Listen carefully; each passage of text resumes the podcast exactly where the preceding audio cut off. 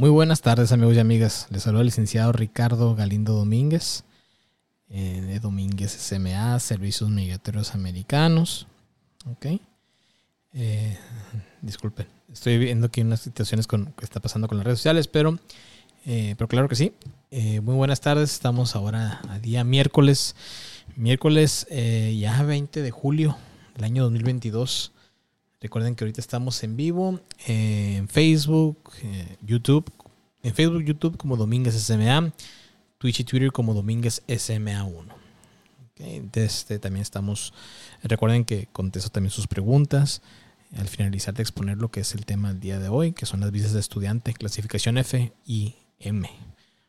Eh, me pueden dejar mensajes en cualquiera de esas redes sociales que ahorita estamos en vivo y también al teléfono mexicano de oficina es el 6621-230883. Las personas que están fuera de, fuera de México pueden mandar un WhatsApp a este número. Eh, es más 52 6621 230883. Muy buenas tardes. Em, bueno, estoy viendo que todas las, las de estas las redes sociales estamos, estamos bien, todas. Y pues vamos a empezar con el tema del día de hoy. Vamos a darle. Vamos a darle seguimiento a eso. El tema, el tema del día de hoy son las visas de estudiante, ¿no? Las visas son, son visas de no inmigrante. Tiene una clasificación F, F Fernando, M y M mamá. Ok. Eh, tienen algunas diferencias, claro.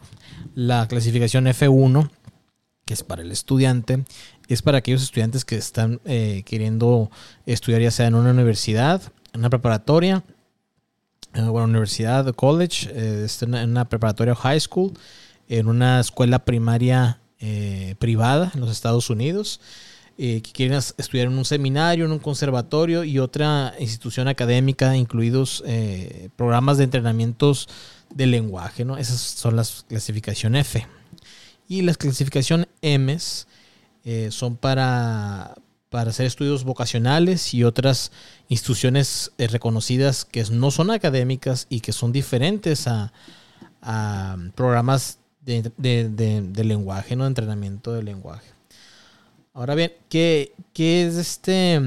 ¿Cuál es el proceso para ese tipo de, de visas? Sobre todo y muchas personas eh, tienen esa, esa, duda, ¿qué es lo que se tiene que hacer primero? ¿Se tiene que aplicar primero por la visa y luego ver una escuela ya o cuál es el, cuál es el proceso? Primeramente se tiene que buscar una escuela eh, de las que acabo de mencionar, que tengan ese grado académico, eh, que estén dentro del programa de estudiantes y, y visitantes extranjeros, SEVP por sus siglas en inglés estas instituciones académicas necesitan estar dentro de este programa que acepten ese tipo de, estudiantes extranjeros que les permitan trabajar, estudiar en, Estados Unidos en esa institución. Después de ser aceptados en esa institución académica, se tiene que aplicar al, al sistema de información, perdón, al sistema de información de, de, de estudiantes extranjeros, estudiantes y visitantes extranjeros que ahí ya se, ya se someten para, hacer, para estar dentro del sistema. Este sistema les, les da una, aplicación, que es la forma, si no, si no mal recuerdo, es la forma I-20. Y después de, esta, de tener esta, esta I-20, esta, esta aplicación, ahora sí se tiene que hacer una aplicación al Departamento de Estado mediante un, a un consulado o la Embajada de los Estados Unidos, en, este caso en México. Es el proceso a grandes rasgos. Ahora bien, esta F1 por cuánto tiempo la pueden dar. Y también tenemos que hablar sobre el costo. Tanto la visa F como la visa M que como ahorita vimos, una es para, para estudiantes académicos y la otra para estudiantes vocacionales, tienen un costo ante el Departamento de Estado de 160 dólares. La buena noticia es que no tienen ninguna cuota de reciprocidad. Recuerden que anteriormente eh, las personas que ya nos han seguido, que me siguen anteriormente por, por, los, por los podcasts, habíamos hablado sobre las cuotas de reciprocidad, que esas cuotas son aquellas que, que impone Estados Unidos a ciudadanos, en este caso mexicanos, debido a que el gobierno, el gobierno mexicano impone algunas cuotas a ciudadanos estadounidenses. Entonces son cuotas recíprocas. En este caso no existe, eh, no existe ninguna cuota recíproca. Me parece que tenemos un pequeño fallo en el sistema. Si me pueden decir si se escucha bien, eh, se los agradecerían las personas que nos están escuchando en vivo. Eh, como les comentaba, eh, como les comentaba, no tienen una cuota recíproca. Ese tipo de, de, visas, tanto la F como la M, tienen una duración de hasta cuatro años. pero siempre, siempre es, es tanto la F, sí, 48 meses y la M también 48 meses. Pero siempre es lo que dura eh, el curso académico. Ahora bien, ¿existe algún tipo de visa para los familiares que van a acompañar a los, a los, a los que tengan una visa F o una visa M? Sí, claro que sí. De hecho, la, clasificación oficial para los estudiantes es una F1, lo que son estudiantes académicos, y para los que son estudiantes vocacionales es la M1. ¿okay? Tanto para los estudiantes F como los estudiantes M eh, existe una clasificación para beneficiarios derivados. No beneficiarios derivados, pues para, para, para cónyuges e hijos menores de 21 años y solteros em, que, estos buscan acompañar al, estudiante. Ahora bien, eh, existe, debe existir, perdón, debe existir, existe una visa para que el padre o la madre pueda acompañarlos. ¿ok?, y entraría dentro de, si mal no me equivoco, déjeme nomás ver aquí. Eh,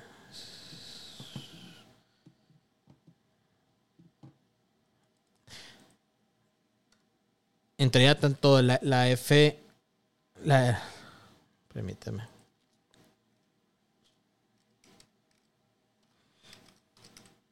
Sí, no, más que quiero nomás estar, estar bien, este, estar bien, para decirles bien cómo está esto. Están ocasionales, ocasionales, ok.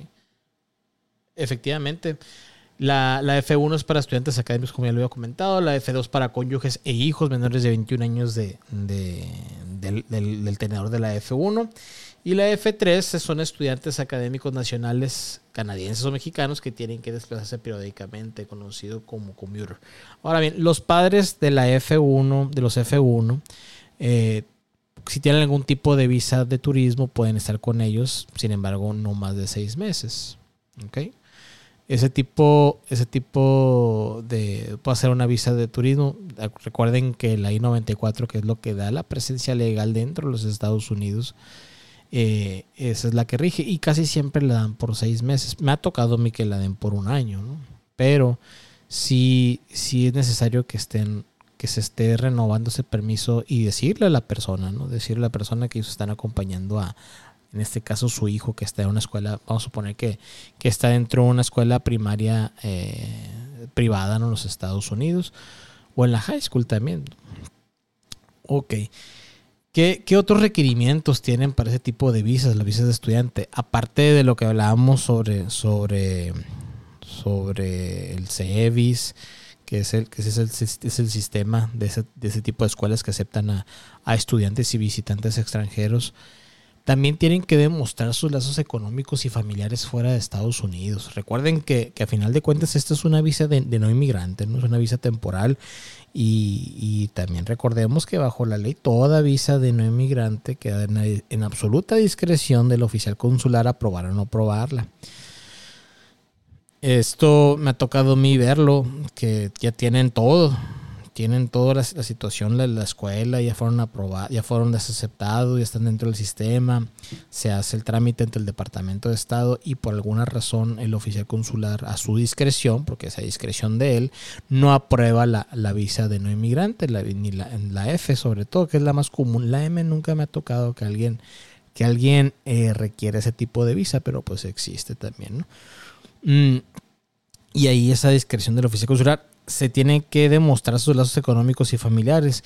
En el caso de los estudiantes, pues claro, ¿no? Si, si nada más están estudiando, mm, pues tienen que demostrar de quién dependen ellos. ¿Ok? Ahora bien, eh, ese tipo de estudiantes o los tenedores de una visa EF, ¿ok? Bueno, y antes de pasar a esto, también existe la, dentro de, de, las M, también existe la M2, que son para cónyuges e hijos de, del tenor de la M1. Y la M3 son estudiantes vocacionales nacionales canadienses o, o mexicanos que tienen que desplazarse periódicamente, conocido eh, como commuter, ¿no? que, le, hablan en inglés. De hecho, hay una residencia legal permanente que es commuter también. Eso lo, lo veremos en, en otro episodio. ¿no? Ahora bien, lo que, lo que yo ahorita a explicar, lo que es el empleo. Ese tipo, los tenedores de la, de la visa F, eh, los estudiantes tienen la opción de, trabajar, pero solamente dentro del recinto universitario. Eh, pueden aceptar pueden aceptar ese tipo de empleos y existen tres tipos de empleos que ellos pueden aceptar. El número uno es una capacitación práctica curricular, que es por sus siglas en inglés es CPT. Existe otro que es la capacitación práctica opcional, por sus siglas en inglés es OPT, que eso es eh, antes de finalizar y después de finalizar los estudios.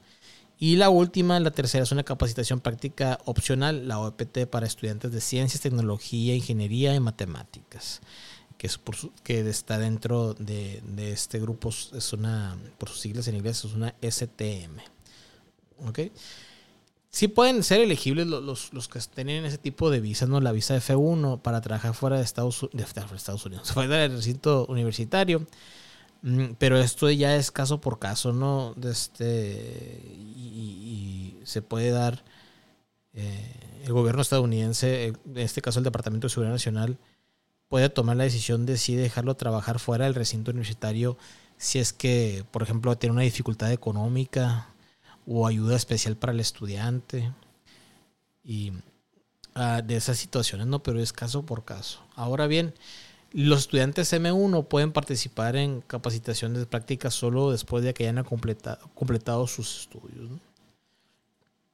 Este también tenemos que, tener muy claro, ¿no? Las visas F, tanto la F como la M, no son de dual intent. Lo que quiere decir que no, se, no llevan a una residencia legal permanente. Pero debido a ese tipo de capacitaciones o de empleo que están, que están, que se está trabajando, ese tipo de visas, sí puede servir para que si un empleador ven, ven la, este, el desarrollo que tengan ese tipo de estudiantes o que, o qué tan eficientes son dentro de, del trabajo, sí puede el empleador en un futuro, cuando terminen de estudiar o si están estudiando, pedirlos, ¿no? Ya cuando terminen los estudios, claro. Pedirlos para que puedan laborar en Estados Unidos. Recuerden que hay adquisición de residencia legal permanente por medio de petición laboral y también hay residencia legal, digo, eh, visas de no inmigrante temporales de trabajo, ¿no? que esas son las H, las TN y las L, eh, que también existe ya un, episodio sobre ese tipo de, visas. Ahora bien, mm, me han dicho muchos licenciados, bueno, si, si una persona se va a Estados Unidos, ¿no? Y va a hacer, por ejemplo, el ajuste de estatus, que es adquirir la residencia de los Estados Unidos dentro, de los, dentro, dentro del país, ¿no? Dentro de los Estados Unidos. Mm, que se puede estar estudiando estas personas. Si tienen un, un de este, si, si, si entraron con algún tipo, si entraron legalmente, claro que sí, pueden estudiar mientras que está el trámite y son menores de edad. No hay ningún problema. Eh, esa es una de las grandes, las grandes ventajas. Recuerden que la ley también permite. Recuerden que la ley estipula lo siguiente: la ley de nacionalidad de migración de Estados Unidos estipula lo siguiente. Lo que da presencia legal, ya habíamos hablado anteriormente, que es el permiso, ¿no? que es ley 94. Perfecto. Cuando sale el trámite de residencia legal permanente, y digo esto para, para recapitular algunas cosas, ¿no? que es muy importante cuando se hace trámite de residencia legal permanente y el beneficiario es un, es un familiar inmediato de un ciudadano estadounidense que es papá, mamá, cónyuges, hijos menores de 21 años solteros y están llevando a cabo el trámite dentro de los Estados Unidos, eh, eh, el gobierno estadounidense perdona lo siguiente, perdona que se hayan quedado más del tiempo permitido por el permiso, la I-94, y también perdona haber trabajado de manera ilegal. ¿Ok? Y también una cosa muy importante, una persona bajo la Ley de Nacionalidad de Migración de Estados Unidos no puede empezar a acumular presencia ilegal dentro del país, sino hasta que cumpla 18 años de edad. ¿Ok? Entonces, sí, sí pueden estudiar ese tipo de personas. Si una persona, vamos a suponer, si un niño se va, lo llevan los papás a Estados Unidos y ya se quedan allá, y el niño sale de Estados Unidos por su propio pie, eh, a los 17 años. Vamos a suponer que tiene 17 años y pasado mañana cumple los 18. Si ahora este día sale de Estados Unidos, él no tiene presencia ilegal. No va a tener ningún castigo ni de 3 ni de 10 años debido a que no, que no fue deportado. No existe un grado de inadmisibilidad, vaya. Pues. Entonces es muy importante. ¿Ok? Y pues existe lo que es el DAC para ese tipo de personas, ¿no? Que, llegaron desde, desde que son menores de edad y, buscan poder estudiar y trabajar en Estados Unidos. Recuerden que no es un estatus como tal migratorio, es un, es un, programa por el cual se ven beneficiados muchas personas, muchos jóvenes, ¿no? Muy bien, eh, me preguntan aquí, licenciado, y para ese tipo de, de trámites de visas de visas F y de visas M se requiere algún tipo de entrevista, sí, es una entrevista consular. De hecho, es una, es una cita, es una cita para huellas y foto en el centro de atención a solicitantes em, más cercano donde usted radique o el que usted quiera. Y la otra es la consular. Muy bien. Entonces, donde el oficial ya va, va a decidir si aprobar o no aprobar su, su visa de no inmigrante de, de estudiante, ya sea una visa F y o una visa M. Ok. Em, muy bien. Y qué otra situación sobre las visas de, estudiante. Eh, sobre todo es eso, ¿no? Si una persona, si vamos a suponer que un estudiante está en Estados Unidos y con su visa de estudiante está en la universidad y se casa en Estados Unidos, se casa con una ciudadana, con un ciudadano. Esta persona sí puede entrar. La pregunta que me hacen es, licenciado, ¿esta persona puede hacer el trámite de residencia legal permanente dentro de Estados Unidos? Claro que sí, por supuesto. Debido que esa persona ingresó legalmente, ingresó con inspección que marca la ley, ¿no? disculpen, disculpen. Eh, ingresó con inspección esa persona, que son los requerimientos para hacer el ajuste de estatus migratorio. ¿Ok? Y, eso es, eso es lo, de, lo del trámite de las visas F y las visas M. Es un, es un tema un poquito, es un poquito, un tema un poquito reducido, ¿no? Es un poquito corto. Eh, eh, que es de mucha, desde mucha, es de, mucha, es de mucho interés debido a que muchas personas buscan irse a, a estudiar a Estados Unidos. Fíjense que a mí me ha tocado, me ha tocado ver, ver gente que se ha ido a estudiar, ya sea posgrado, me ha tocado gente que se ha ido a estudiar eh, en, universidades y muchas veces entre más grandes, eso sí me, ha tocado ver, ¿no? Que entre más grande esté la persona, eh, sí es un poquito más de preguntas que le hacen en, en, el, en el consulado sobre todo, ¿no? Sí, este, eh, ¿por qué? Porque ya es una persona que está laborando en el país, ya, ya tiene edad suficiente para estar laborando en su país natal, ¿ok? O en donde radiquen, Sobre todo las personas que están, que van a una maestría o un doctorado, pero pues no, no pasa absolutamente nada si se tiene esa documentación de lazos económicos y familiares en donde usted radique, pues nomás es, es cuestión de, de demostrarlos, ¿no? Muchas personas van a preguntar, bueno, licenciado, ¿a qué se refiere con lazos económicos y familiares? Y siempre es bueno, es bueno este volver a, mencionar esto. Los lazos económicos y familiares no existe una lista de documentación que digan estos son. No, para nada. Es toda la documentación que ustedes piensen que pueda demostrar, que sirva para demostrar sus, sus ataduras a donde usted radique. Y su solvencia económica, claro. Ya sea ya sea de trabajo, eh, si, están, si están como empleados en una, en una empresa, eh, estados de cuenta bancarios, recibos de nómina honorarios, carta de trabajo, etcétera. Si, o si tienen su propio negocio, la alta en Hacienda, pago de impuestos, comprobantes de domicilio del negocio.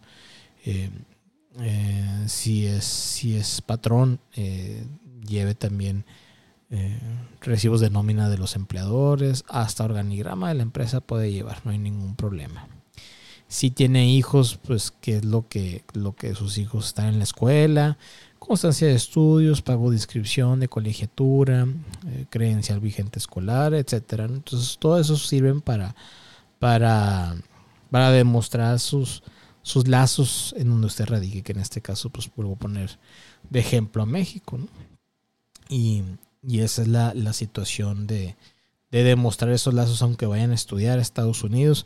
De hecho, hasta en las visas de trabajo me ha tocado que piden esos lazos económicos y familiares. Eh, me han hecho una pregunta para todo, ¿no? Licenciado, mire, yo tengo una deportación, no tuve esta situación en Estados Unidos, este antecedente. Me, me quisiera saber si me afecta para sacar cualquier tipo de visa. Sí, claro. O sea, el antecedente, el récord migratorio todo lo que ha pasado es para todos los beneficios migratorios. Recuerden, los grados de inadmisibilidad son, se refieren a cuando una persona no es elegible ni para algún tipo de visa ni para un beneficio migratorio y se encuentra y por ende se encuentra inadmisible en los Estados Unidos.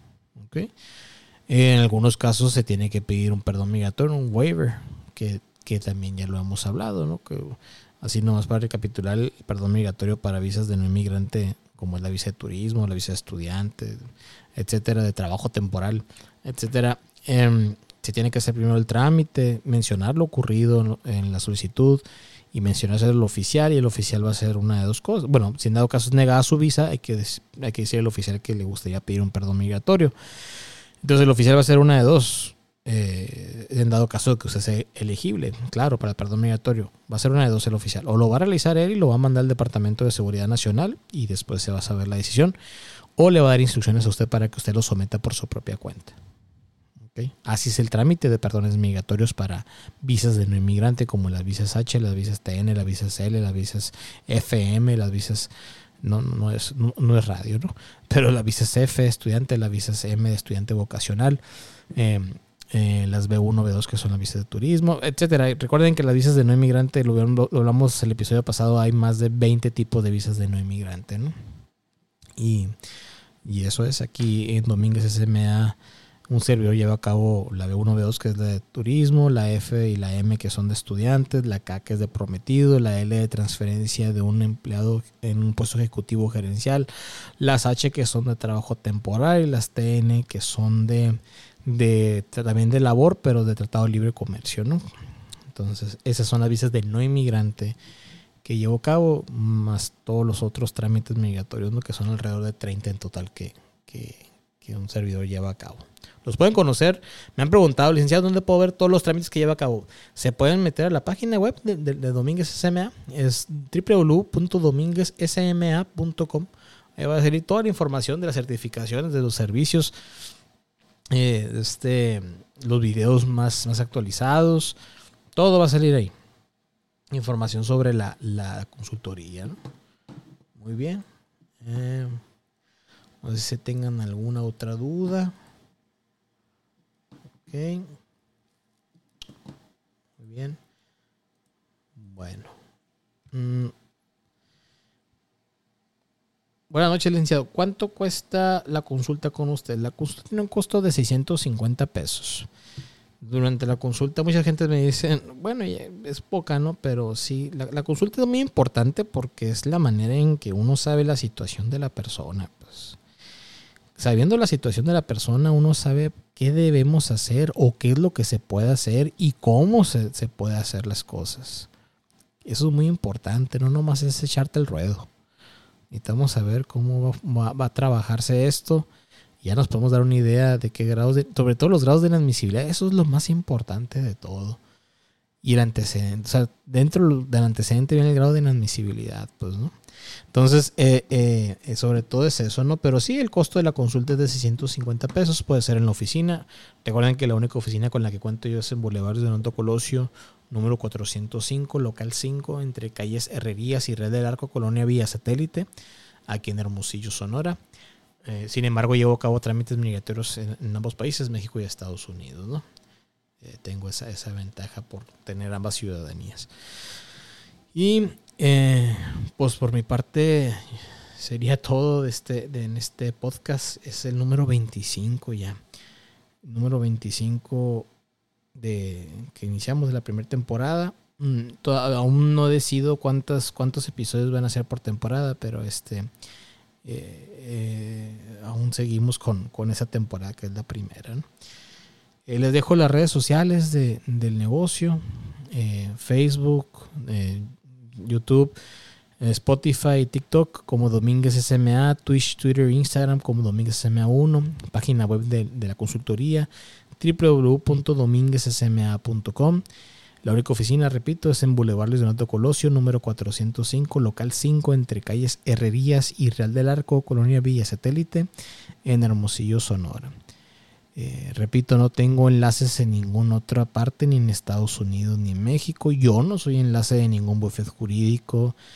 Eh, no tengo sucursales, no tengo absolutamente nada. Si un anuncio mío no lo ven dentro de las redes sociales que yo ahorita mencioné, no lo dije yo. ¿okay? No es parte de Domínguez SMA Servicios Migratorios Americanos. Recuerde que no tenemos tampoco otras personas que trabajan en Domínguez SMA más que un servidor y, la persona que, me ayuda. Eh, y nada más, somos dos personas y es todo. No tenemos otros empleados, ni tenemos ex trabajadores que dicen que trabajaron aquí, porque ya, me, también me tocó una vez eso, que dijeron que ellos habían trabajado con un servidor y, y que también llevan a cabo trámites migratorios. No, no es cierto.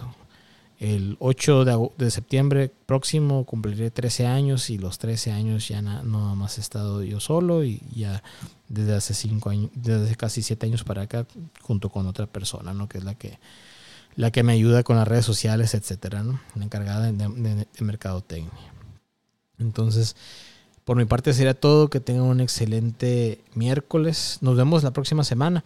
El día de mañana voy a tener un, una transmisión en vivo a las 11 de la mañana por eh, Facebook, YouTube como Domínguez SMA, Twitch y Twitter como Domínguez SMA 1. Eh, va a ser a las 11 de la mañana hora de Sonora, Arizona. Igual va a ser el mismo tema de las visas de estudiante. ¿Ok? Para que nos puedan acompañar ahí y con mucho gusto.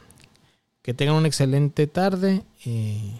Nos vemos en la próxima semana. Muchas gracias.